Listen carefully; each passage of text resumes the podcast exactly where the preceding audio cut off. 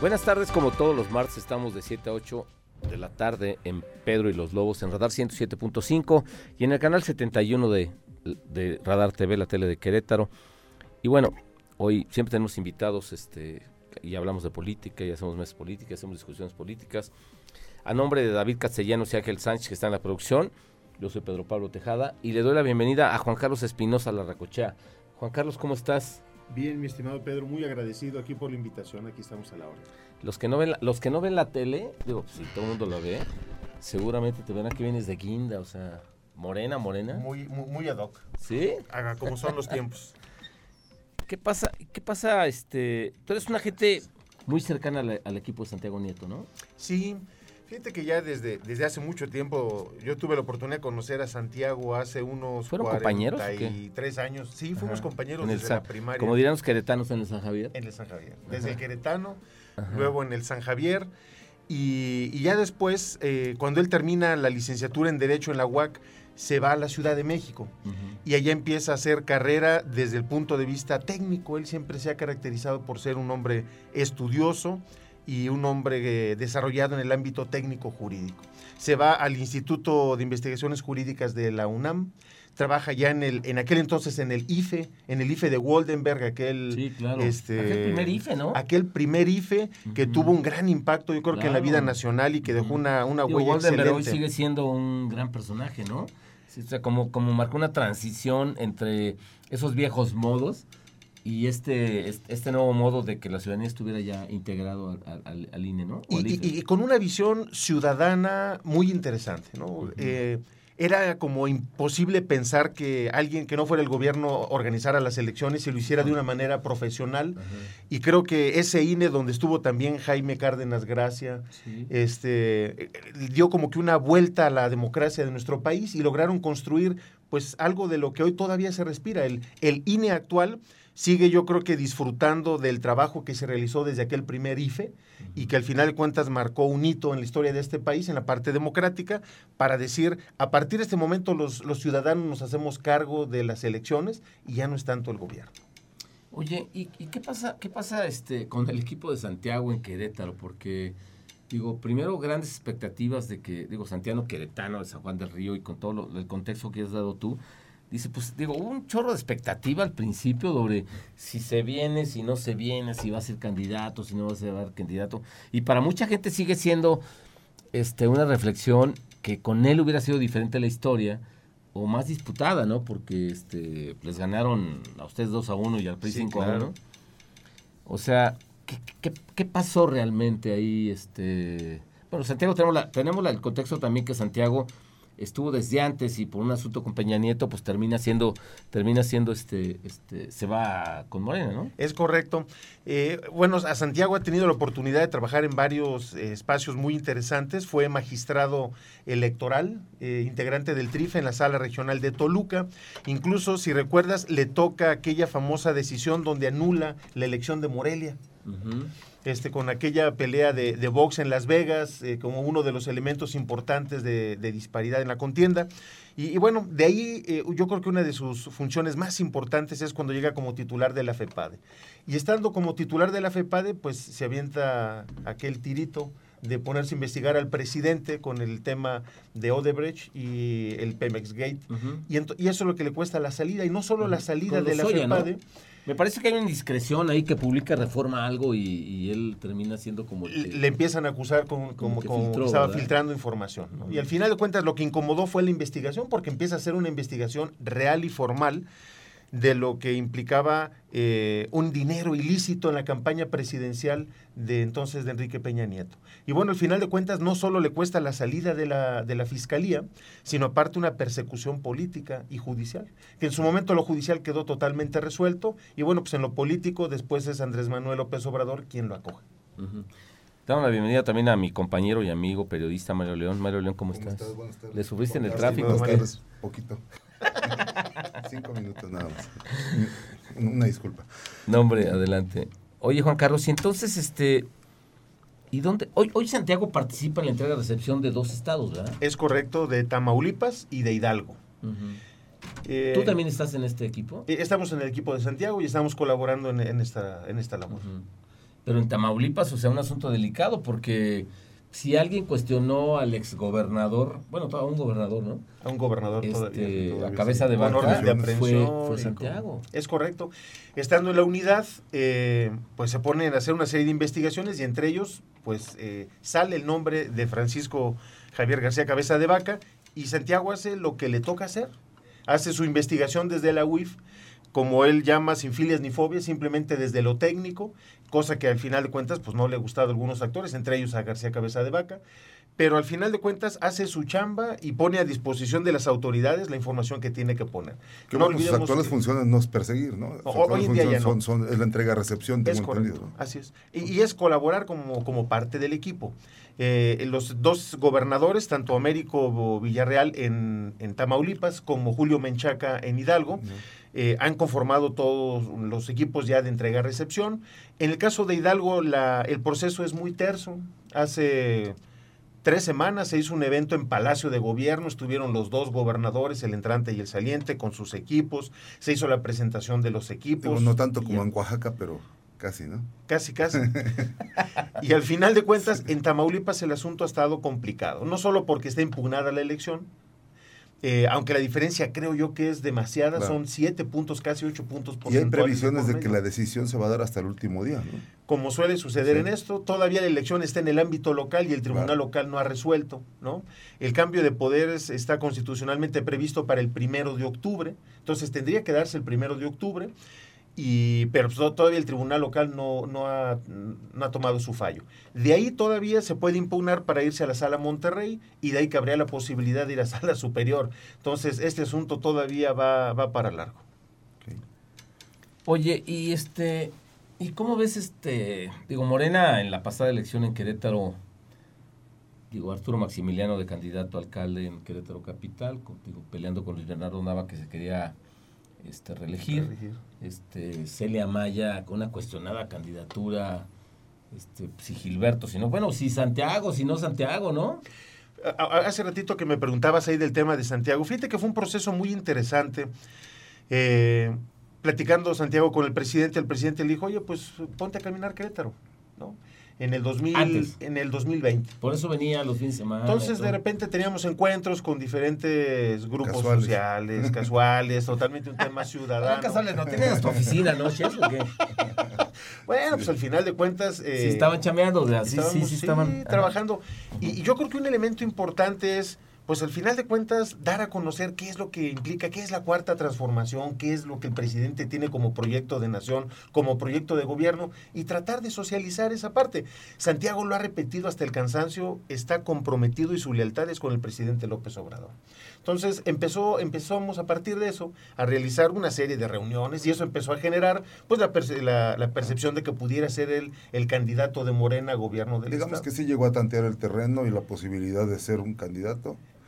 Yo, en lo personal, creo que cuando lo vio tan cuesta arriba, mejor se, se retiró. O sea, ¿tú crees que sí lo vio muy complicado y dijo, Yo no, va a, ser, sí. va a ser imposible? Digo, la, la, la- la elección misma creo que creo que te, te- te dice eso, ¿no? O sea, lo- los porcentajes yo- de...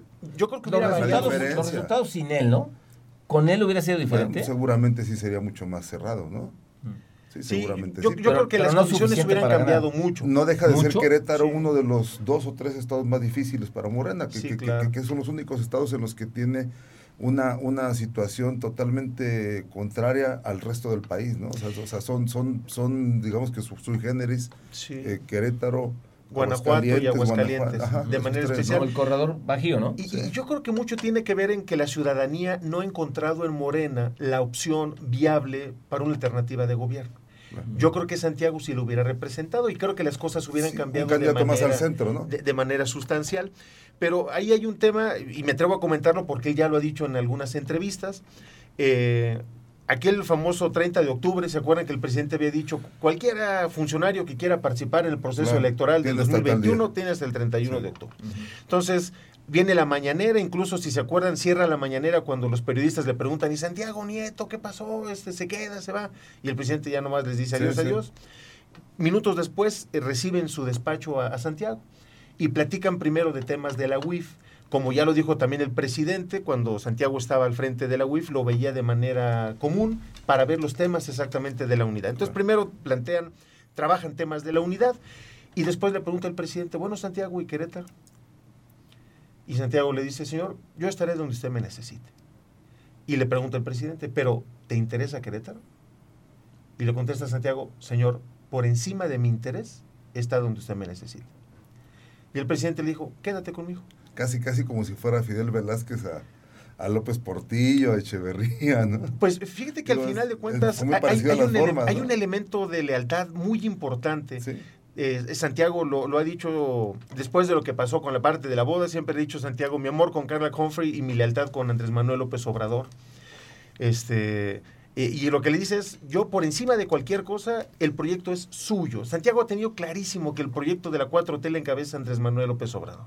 Le he dicho, señor, yo estoy para servir y para apoyar en esto, lo que usted determine. Y bueno, en esa parte del proceso es donde el presidente dice, quédate conmigo, estamos haciendo bien las cosas aquí y ya después habrá mucho tiempo. Le digo al presidente, estás muy joven, este, hay mucho tiempo para hacer otros proyectos, ahorita quédate aquí. Y es que por eso al final Santiago, saliendo de ahí, si se acuerdan, publica un tuit donde dice, me quedo en la unidad y voy a estar trabajando con el presidente. Pero sí, de haber ese camino tú lo acompañaste. Sí, claro. En esa ocasión íbamos ya rumbo a la Ciudad de México este, para poder platicar con él después de la entrevista con el presidente y bueno, hemos venido ahí acompañándolo. Y ahorita lo seguimos acompañando. Yo creo que Santiago Nieto se ha constituido en un actor nacional eh, con diferentes elementos, ¿no? Que desde la UIF y ahora aún no estando en la UIF, pues sigue siendo noticia por diferentes circunstancias y sigue siendo un elemento importante dentro de esta cuarta transformación. Sí, yo, yo creo que es uno de los personajes que han demostrado más lealtad al presidente, ¿no? Y yo creo que más eficacia. a costa de lo personal, ¿no? Es correcto. Y, sí con eficacia, ¿no? Pues mira, mira, yo, yo creo que en la UIF sí son demasiadas presiones, unas unas personas que de muchísimo dinero, muchísimos, muchísimos intereses, ¿no? Oigan, eh, vamos a una pausa. Estamos en Pedro y los Lobos. Yo soy Pedro Pablo Tejada. Estamos con Juan Carlos Espinosa La Recochá y con Mario León, director de Diario de Querétaro. Regresamos en un momento.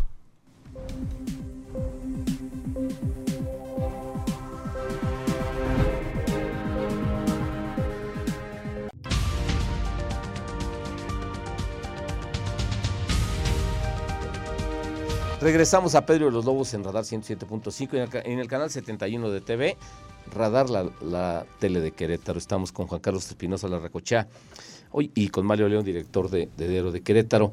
Oye, Juan Carlos, este, la boda sí fue una coyuntura este, sumamente costosa para Santiago. O sea, porque parecía que la, la carrera iba en, gran ascendencia, ¿no? O sea, no solamente en la UIF, o sea, tenía una, una, posición prominente, era una gente muy cercana al presidente, sino que hoy que platicas que en Palacio Nacional le dijo, pues quédate, o sea, lo, arropó, lo arropó el presidente y lo pasa lo de la boda. O sea, ¿qué pasó realmente con ese asunto? Eh, eh, el trabajo dentro de la UIF, así como en las fiscalías, es sumamente desgastante es eh, estar en lugares donde hay muchísimos intereses de por medio y donde se tocan muchas fibras muy, muy, muy sensibles. Ya había platicado Santiago con el presidente la oportunidad de poder salir en próximas fechas de la UIF. No así, pero ya se había platicado. lo que, no se había platicado. ¿Y a dónde iba? No, se había todavía definido, pero ya se había platicado que a inicios de este año Santiago pudiera salir de la UIF para incorporarse a otra responsabilidad. Cuando viene el tema de coyuntura de la boda, muchos han especulado que si, que si le falló al presidente en cuanto a los términos de la boda. Santiago fue a... Que sí hizo una boda muy fifí para los estándares de la 4T, ¿no? al final, eh, Santiago va a Palacio Nacional y en un desayuno invita al presidente de la República y a la señora, y a la señora Beatriz. Santiago y Carla desayunan con ellos, les entregan su invitación, ahí les dice el presidente que no los van a poder acompañar, pero le platican de todo por qué en Guatemala la boda, este, cómo iba a estar con los invitados. Ah, les platican más o menos. Quizás que la mamá de Santiago murió en, en Sí, la doctora Aurora eh, era antropóloga y era una persona que le interesaba mucho la cultura maya. Y entonces, en un viaje que hizo varios a Guatemala, desgraciadamente allá por un problema cardíaco es que eh, fallece estando en Guatemala. Y entonces Santiago y Carla deciden eh, casarse en Guatemala, uno como para cerrar ese ciclo con su mamá, para poder eh, pues rendirle honor, ¿no? Por otro lado, Antigua es un lugar muy bonito y muy barato.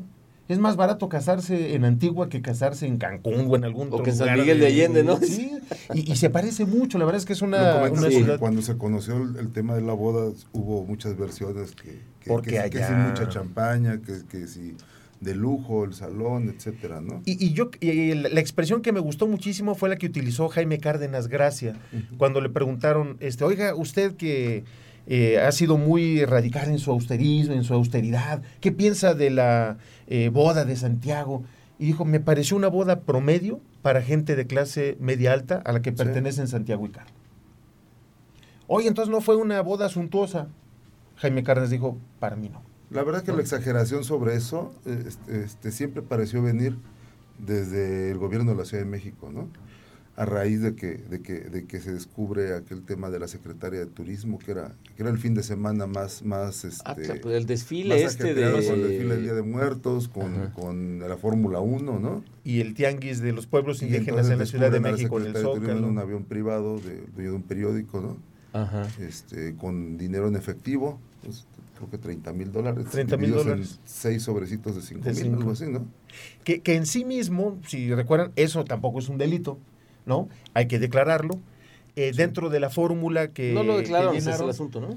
decían, eh, ¿trae usted más de 10 mil dólares en efectivo? Sí. sí. ¿Cuánto? Y no le pusieron. Entonces, si se fijan, estuvieron circulando las actas del Ministerio Público allá y al final de cuentas no hubo ningún problema, porque no había delito que perseguir, pero se prestó para el escándalo. Y, el escándalo al final el cobro de, facturas políticas, ¿no? a, partir de ahí dentro de Morena son muy sanguinarios, digo por decirlo de alguna forma. Muchos actores entraron a, hay una gran guerra interna ahí y bueno, y es conocido la diferencia que hay entre Santiago Nieto y el actual fiscal de la República, ¿no? Correcto. Y al final hubo mucha gente que metió las manos para tratar de cobrar facturas. ¿Y tú fuiste a la boda? Sí. ¿Y qué te pareció a ti? Muy bien, la verdad es que un tema muy familiar. Había mucha gente que estaba esperando un evento político. sí, hubo 300 invitados y champaña y todo eso. Había 300 invitados, no es que corriera la champaña, ¿no? Al final de cuentas, este se sirvió para poder hacer un brindis y me pareció realmente una boda. una boda estándar. Estándar, y, y, y, me pareció, hoy había mucha gente del ámbito político pues los dos viven pues en el ámbito pues político, ¿no? Entonces gran parte de sus amigos están en fútbol, ¿verdad? Claro. Hubiera invitado al Cuau. Ya lo hubiera sido, sí. Entonces la verdad es que me, pareció algo eh, ordinario, algo muy bonito, muy emotivo, porque al final cuentas, pues los que les queremos estábamos ahí cerca y creo que al final fue un evento bonito. y al final de cuentas, ¿qué pensaría Santiago? O sea, venía de un anterior matrimonio, este, me parece que cuando te vuelves a casar pues llegas, este, estás vuelto a enamorar, ilusionado, y que esta boda se convierta en un parteaguas en su, en su vida política, pues debe haber pegado a él, a él y a ella, ¿no? Yo, yo creo que al final de cuentas va dependiendo de con qué actitud asumas las cosas cuando en su momento eh, Santiago platica con el secretario de Gobernación y pone sobre la mesa para decir, oye, si... ¿Que era Olga o ya era...? No, ya era Dan Augusto. Y así en su momento dice, si por alguna razón esto puede enturbiar o molestar el proyecto del presidente, que el día siguiente, el martes, se presentaba en Naciones Unidas en el Consejo de Seguridad para hablar, hablar en contra de la corrupción, Santiago dice, si eh, de algo sirve poner mi renuncia, la pongo sobre la mesa volvemos a lo que platicamos hace rato, por encima de cualquier cosa está el proyecto de nación que ha emprendido el presidente. Y al final le, aceptan la renuncia. Y a partir de ahí, pues cambian las reglas del juego. Primero él decide eh, retrotraerse un poco y se mantiene en un ámbito de muchísima discreción cosa que yo creo que fue también muy bien visto. Después empezó a salir en el ámbito académico, él desde hace muchísimos años ha tenido eh, participación en el ámbito académico. Y después le han estado ya pidiendo el que esté colaborando en algunos temas, ya de nueva cuenta en el tema político. El, gusanito mediático yo creo que sí le, le, entró, le entró muy bien a Santiago Nieto, o sea, de ser una persona, digamos que de bajo perfil mediático, en la UIF eh, cobra gran relevancia ¿no? estar presente, era el único director titular de área sin ser secretario del gabinete que estaba en las mañaneras. yo creo que una gran exposición. Por encima, o sea, prominencia por encima de muchos secretarios. O sea, yo creo que terminó sí extrañando también. Sí traía, claro, el termómetro del país en cuanto a investigaciones, en cuanto a corrupción y todo eso, ¿no? Y, y, y dentro de ese extrañar, al final de cuentas, es disciplinado para decir, este es momento de, de retrotraerse, inmediatamente baja su perfil. Y en el momento en que le dicen, oye, este es un buen momento para volver a salir al tema de academia, empieza a visitar a muchos lugares del país, lo empiezan a invitar. En cuanto empieza a aceptar invitaciones, se empieza, lo empiezan a invitar en universidades, este, colegios, en muchos lados de la República, y entonces empieza a asistir. Y ya después le piden apoyo en tres estados eh, para que apoye las candidaturas de Morena en Tamaulipas, en Hidalgo y en Quintana Roo. Y las tres, bueno, pues salieron muy bien. Todo esto quiere decir que si hay un interés de Santiago, o, por lo menos se prevé que mantenga un interés por Querétaro. Sí, claro. Eh, él también lo, ha manifestado en su momento. senador o para eventualmente dentro de seis años, cinco años la gubernatura. ¿no? y, al final de cuentas, esta es su casa y siempre estará al pendiente y viendo la forma de cómo apoya en Querétaro. Si se dan las... La política es de muchísimas coyunturas, habrá que ver quién va a ser el candidato presidencial, cómo se arman los grupos, y a partir de ahí pudieran venir muchos proyectos, a lo mejor para que él encabece directamente, a lo mejor para que él esté apoyando algo en particular, a lo mejor a nivel nacional, a lo mejor en Querétaro, habría que ver. No, no olvidemos. Del proyecto de Brar, me imagino. Exactamente. Él, como ustedes saben, ya ha declarado de manera formal que eh, su apoyo es con Marcelo Ebrard. ¿Y el tuyo? Con Santiago Nieto y con Marcelo Ebrard. okay. Oye, algo, algo habrá que hacer por Morena en Querétaro, ¿no? O sea, me parece que, digo, las elecciones pasadas, eh, la, la, pues no sé si imposición y estas encuestas, que nadie cree en las encuestas de Morena, o sea, que vamos a hacer encuestas para que sea el Ni ellos mismos. Ni ellos mismos. Y te sorprende la encuesta porque, pues, está, ¿quién ganó? ¿Dónde está? ¿no? Pero bueno, la llegada de Celia Maya a la candidatura, Arturo Maximiliano con un perfil mucho más panista, o sea, como que muy fifí para estar en Morena, ¿no? Yo creo que al final fue muy claro que nos faltó representar una opción real para los queretanos, ¿no? Eh, podemos hablar de muchas cosas. Indiscutiblemente, la forma en la que opera Acción Nacional, pues no es este tampoco algo nuevo. Eh, hacen su labor. Eh, pero es una aplanadora aquí. Es, una aplanadora. Pero al final, también Morena tenía la oposición en el 2018 y aún en contra de todo lo que operó Acción Nacional y el PRI, ganó Andrés Manuel López Obrador. Él sí logró mover los corazones suficientes como para que al final la gente votara por él. Aunque en lo local hay que recordar que en el 2018, que es el mejor momento de la ola de Morena, es cuando llega la, la planadora a nivel nacional. A Morena aquí solo le alcanzó por una alcaldía. ¿eh? Sí, solo por una alcaldía. Pero vamos a una pausa, ¿qué les parece? Vamos a una pausa y regresamos sobre el, para analizar el futuro de Morena en Querétaro. A ver si tiene o no tiene. Regresamos. Muy bien.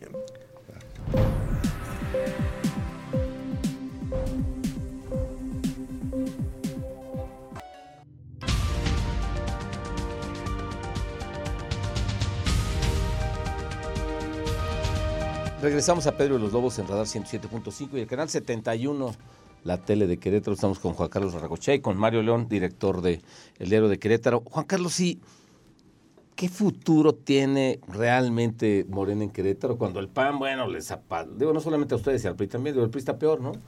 Ustedes ya son la segunda fuerza la segunda fuerza en el Estado. Ajá. Que esto tiene un valor. Pero realmente, ¿qué futuro tiene? O sea, ¿qué, qué, qué, alianzas tienes que qué alianzas tienes que construir? Este, quién está dentro, quién está fuera, porque vemos un chorro de actores políticos ahí y pues no se ponen de acuerdo, ¿no? Viene un proceso muy interesante. El próximo domingo 31 de julio se celebra el Congreso Nacional. Y en este Congreso Nacional se va a reconfigurar, se va a reconstruir el Consejo Político Estatal de Morena. Y a partir de ahí va a salir la dirigencia de Morena. Entonces viene un espacio... ¿La dirigencia estatal? La dirigencia estatal. Eh, a nivel nacional se van a renovar algunas carteras. Eh, pero la convocatoria establece que la presidencia y la Secretaría General en particular, esas no, no se van a tocar de momento. Entonces, eh, hay una oportunidad para Morena Querétaro de poder integrar un consejo plural. Una de las cosas más interesantes de Morena es que desde sus estatutos está previsto como una institución política muy plural, donde todas las formas de pensar caben, donde todos entran. Con ciertos principios y ciertos valores, no, no robar, no, traicionar, en fin. Entonces, no mentir. Hay, hay que ver la forma de cómo eh, esos valores que implican a Morena, este proyecto del presidente, se puede tropicalizar en Querétaro en base a los valores. Y yo creo que podemos hacer mucho. ¿Cuál ha sido parte del problema? Creo que no hemos sabido llegarle a la ciudadanía. Ahorita platicabas la alianza, más allá de un tema demagógico, la verdad es que nuestra alianza tiene que ser con la ciudadanía. Tenemos que ir con los líderes sociales, con los líderes de opinión y mostrarles la cara de Morena real conforme a los estatutos, no quizá lo que hemos transmitido eh, en los últimos meses y en las últimas elecciones, donde pues tristemente ha habido, se ha visto división, se ha visto eh, falta de apertura, ¿no? razón de parte del partido y pues eso ha hecho que la ciudadanía no nos tome en serio como una opción política. Entonces, para poder realmente eh, modificar las cosas, ahorita somos la segunda fuerza política de este Estado y queremos constituirnos en la primera. Queremos verdaderamente hacer opción y llevar la cuarta transformación a Querétaro. ¿Cómo lo vamos a hacer? Pues necesitamos primero con el órgano que va a guiar al partido en el Estado, que es el Consejo Político Estatal, se va a renovar ahorita en julio.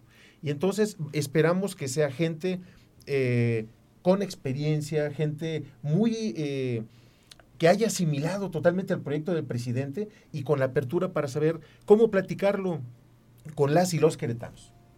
Oye, ¿y la sociedad queretana cómo admitirá esa posibilidad? Ese, ese, ese nuevo Morena que tú, que tú les planteas. Es un Querétaro con una clase media importante en el país, este, viendo un Morena este, visceral, este, peleado y eso, o sea, pues no va a estar tan sencillo. Y con un pan, bueno, tan fuerte, o sea, no va a ser tan sencillo. O sea, ¿cómo le explico a Morena que yo soy este Morena tropicalizado en Querétaro y que puedo ser una opción? Yo creo que las cosas se han venido eh, dando cada vez mejor y trato de explicarme. Em, cuando empiezas a explicar a, la gente en cortito y a veces con medios como ustedes que nos dan la oportunidad de platicar, ¿qué significado tiene cuando el presidente dice por el bien de todos primero los pobres? Cuando el presidente habla de que primero tenemos que ver por el pueblo y que eso nos conviene a todos. ¿No? Cuando podemos, en este espacios como este de análisis, de reflexión, podemos platicar sobre lo que en su momento escribió Cepeda Patterson, que decía, oye, Querétaro, bueno, México tiene una oportunidad importante con este presidente porque no olvidemos que la gente se estaba ya cansando de ver cómo llegaba un regidor con una mano delante y otra atrás y salían hinchados en billetes, un diputado. Eso sigue pasando. Al final de cuentas, eh, lo que el presidente nos está dando la oportunidad es de ir migrando hacia un estándar diferente en eso malo. Por lo menos ya se habla. O sea, digamos que, que, esa es una ganancia. Y, tenemos que avanzar. pero, no se ha solucionado, la verdad. Es como el tema de la seguridad. O sea, decir que está solucionado, yo creo que es... Indiscutiblemente, ¿no? Yo creo que es una de las tareas pendientes más importantes y más sensibles.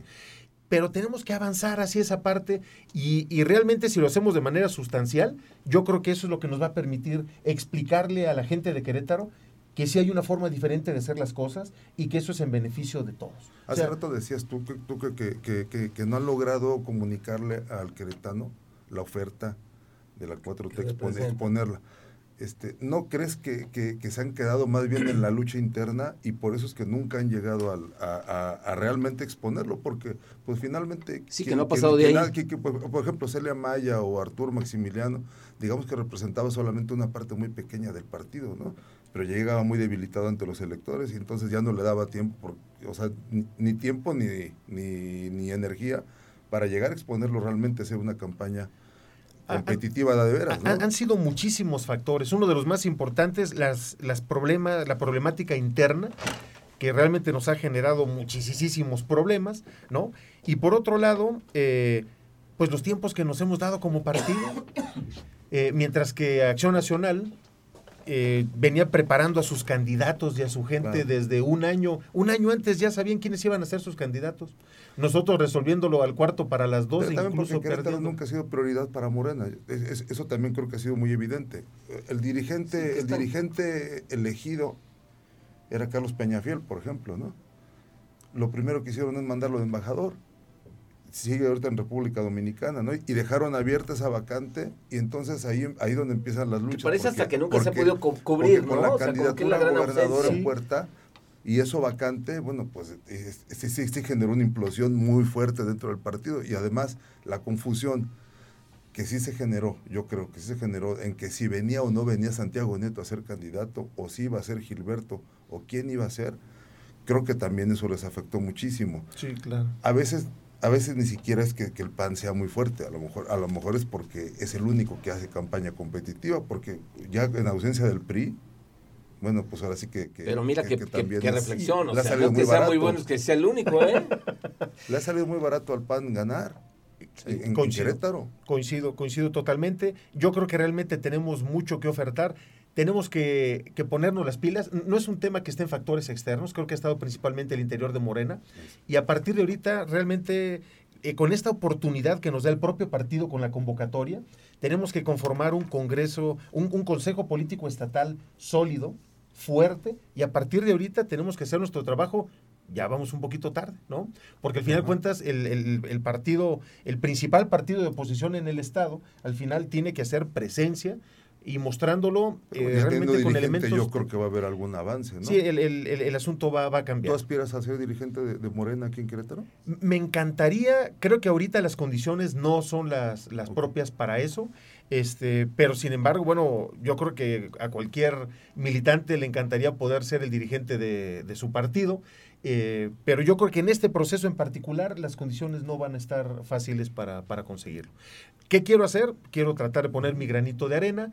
Este, yo ya me inscribí para poder ser consejero, ser integrante del consejo, y ya desde el consejo, pues tratar de sumar y poder estar eh, caminando en este sentido que platicamos. ¿Y quiénes buscarían la dirigencia? ¿Sería Mauricio Ruiz Solás? Eh, Hay, varias personas que ya en su momento han expresado que les interesa.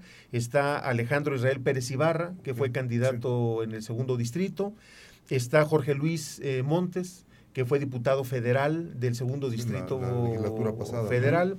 Este, hay, hay varias personas que han estado diciendo, oye, en su momento a mí me interesaría, ¿qué tenemos que agotar? Primero tenemos que constituir bien el, el consejo y ya el consejo es quien va a elegir al presidente, de entre sus integrantes.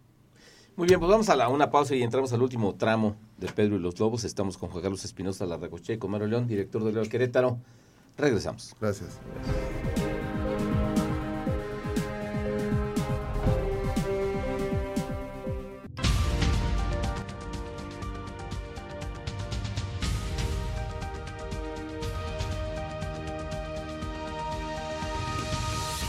Estamos de nuevo en Pedro y los Lobos, en el último corte, perdón, con Juan Carlos Espinosa Larracoche y Mario León, director de Diario Querétaro. Oye, Juan Carlos, y, y, digo, me parece tienes buenas intenciones y tienes, te veo enfocado y te veo este Y con Guayabera y color con, guaya- morena. con guayabera color morena. Sí te veo Guayabera así, este, totalmente fit, Ad hoc. ad hoc. Pero, ¿cómo, ¿cómo hacer para quererle los queretanos que estamos acostumbrados a un partido durante tanto tiempo, que tuvimos gobiernos como Calzada, y acostumbrados a que como que cada gobernador ha, hecho su chamba, ¿no? Y cada alcalde ha hecho su chamba, o sea, no ha habido, digo, me parece que excepto Marcos Aguilar, que no es de tan gra- gratos recuerdos, pero me parece que todos han hecho su chamba. O sea, ¿cómo creerle a Morena que sí es una opción para Querétaro, que sí, que sí es una opción como México? Porque las políticas públicas presidenciales, pues digo, la seguridad, por ejemplo, como lo decía Mario, me parece que han sido lo suficientemente cuestionadas para tener dudas, ¿no? Yo, creo que uno de los elementos más importantes, y estoy eh, muy, muy agradecido con ustedes por este espacio, es exactamente que podamos participar en espacios de análisis como estos.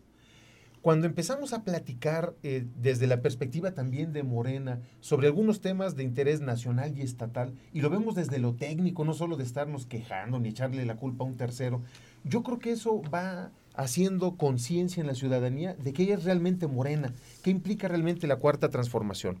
Hay muchas decisiones que a lo largo de la historia suceden que de momento no entendemos.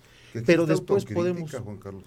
Que exista autocrítica de parte del... Bueno, yo, yo No. creo que no, no, no puedo organizar por todos, pero vemos quienes Sí, sí, claro, tratamos o sea, de hacer autocrítica. Quien no es que la eso hace, es bueno, que veamos que sí, que sí existe una autocrítica. sí, claro. No, Porque quien no la sí, haga sí, está condenada la al hasta fracaso. ¿no? ausente, ¿eh? De repente se ve muy Sí. ausente en Morena la La autocrítica. ¿eh? autocrítica. Sí. Yo, yo creo que es importante poder hacer eh, un análisis serio, hacer planteamientos y propuestas técnicas ¿no? en, lo local y de lo nacional a veces el poder eh, explicar un poquito cuál es el sentido o la trascendencia que le vemos a algunos proyectos, ¿no? Eh, hace mucho tiempo, por poner un ejemplo, cuando se habló de la firma de un tratado de libre comercio, hubo muchísimas voces que dijeron que, que era un error garrafal, que estábamos condenando a la industria mexicana al fracaso porque no teníamos los tamaños para competir con los gringos o con los canadienses. Y hoy en día reconocemos que fue una decisión muy acertada. Hoy en día ha habido una serie de decisiones que se han tomado desde el gobierno de la República que yo creo que necesitamos darles el beneficio de la duda. Se ha cuestionado mucho el tema del aeropuerto, se ha estado cuestionando ahorita de lo del tren Maya. Eh, en algún otro momento. Que por cierto hoy lo convierte en, obra de seguridad nacional. Que yo creo que valdría la pena que después, con un poquito más de calma, platicáramos del tema. Me parece un tema bien interesante. Eh, hoy varios analistas decían, oye, ¿de dónde se cuelgan para decir que es un tema de seguridad nacional? Y yo creo que el presidente, una de sus características es que ha sido disruptivo. Ha, ha, venido a cambiar la forma de ver, de plantear muchas cosas. Y muy interesante, en, la Ley de Seguridad Nacional se habla como una de las causas cuando hay un atentado importante a la democracia, entendida como, lo establece el propio artículo tercero, un modo de desarrollo económico, social, político. Y el, el, momento en que el presidente dice, a ver, tenemos que entender que más allá de la obra en particular, hay un grupo de personas que nos están saboteando las obras. Y lo están haciendo por la vía jurídica nos traen amparo tras A mí me parecería más válido que, el presidente dijera algo, algo muy simple, como que es hora de que, de que en México terminemos una obra. Porque así pasó con el tren México-Toluca y, el, famoso anunciado, añorado el México-Querétaro y el, México-Guadalajara hace, hace 30 años, ¿te acuerdas? Este, el, rápido, ¿no? yo creo que sí, sí nos urge terminar por lo menos un proyecto, ¿no? esta es la oportunidad, eso sí, eso sí creo, ¿no? Pero, pero de eso a que alegues la seguridad nacional, pues eso es un argumento o eso es un desplante de decir, aquí se hace lo que yo digo, ¿no? Yo, yo, yo creo que al final de cuentas es una visión del presidente para decir exactamente lo que tú dices. ¿Por qué es de seguridad nacional? Porque la propia ley en el artículo, si no me recuerdo, es el tercero, la fracción última, que es la sexta, si no me recuerdo, lo que te acaba diciendo es cualquier cosa que atente contra esta visión democrática es un tema de seguridad nacional. Y lo que acabas de decir es bien importante. Resulta ahora que si no estamos de acuerdo con esa política que está impulsando cualquier presidente de la República, porque ha sido de, diferentes administraciones estas obras, se han quedado inconclusas, ¿no? Y al final de cuentas... No, no se que quede así ya. es ya, ya, se lo comenzó. Entonces, además yo creo que es necesario, ¿no? Desde Porfirio, desde Porfirio Díaz no se, sí, sí, sí. no se hace un metro de, tren. Tienes razón cuando dices ahí que terminar las obras, ¿no? Y, pero además una obra que es sustancial para el desarrollo del sureste del país. Que ha estado abandonado sin duda por muchos años. Y yo, yo creo que esto al final de cuentas va a ser un detonador de, desarrollo social, económico, de, muchas cosas. Entonces, si legalmente le estás poniendo frenos, pues legalmente hay que ver la forma de rescatarlo. Y yo creo que además no está tan con calzador la idea de decir, es una visión que no habíamos tenido nunca. ¿Cómo es posible que alguien que esté entorpeciendo obras nacionales está atentando contra la democracia? Con esta visión que tenemos de un desarrollo económico y social, que es a lo que aspiramos según la propia Constitución. Pero no deja de ser una subjetividad, ¿no? Totalmente. Hay, hay, muchas. Oye, hace mucha eh, falta que la gente morena lo explique como Juan Carlos, que, que, quede un poco más claro que hasta en las mañaneras. ¿eh? Oye, pues muchas gracias. Estamos terminando el programa. Muchas gracias, gracias Juan Carlos. Me parece que tienes un gran reto ahí en esta intromisión a querer este, tropicalizar o queretanizar Morena. Y, bueno, qué bueno que estés ahí, qué bueno que, haya gente pensante este, de ese lado del partido, ¿no? Mario, muchísimas gracias. Gracias, Juan Carlos. Este, gracias por la invitación también, pero al contrario, muchas gracias a ustedes. La verdad es que este tipo de espacios son muy importantes para nosotros. Nos permiten exactamente dar desde Morena esta visión que, se tiene y, poderla transmitir a su Muchas gracias. Nos vemos el próximo martes. Yo soy Pedro Pablo Tejada. Agradezco a David Catsellanos y Ángel Sánchez. Nos vemos el próximo martes en Pedro de los Lobos. Gracias.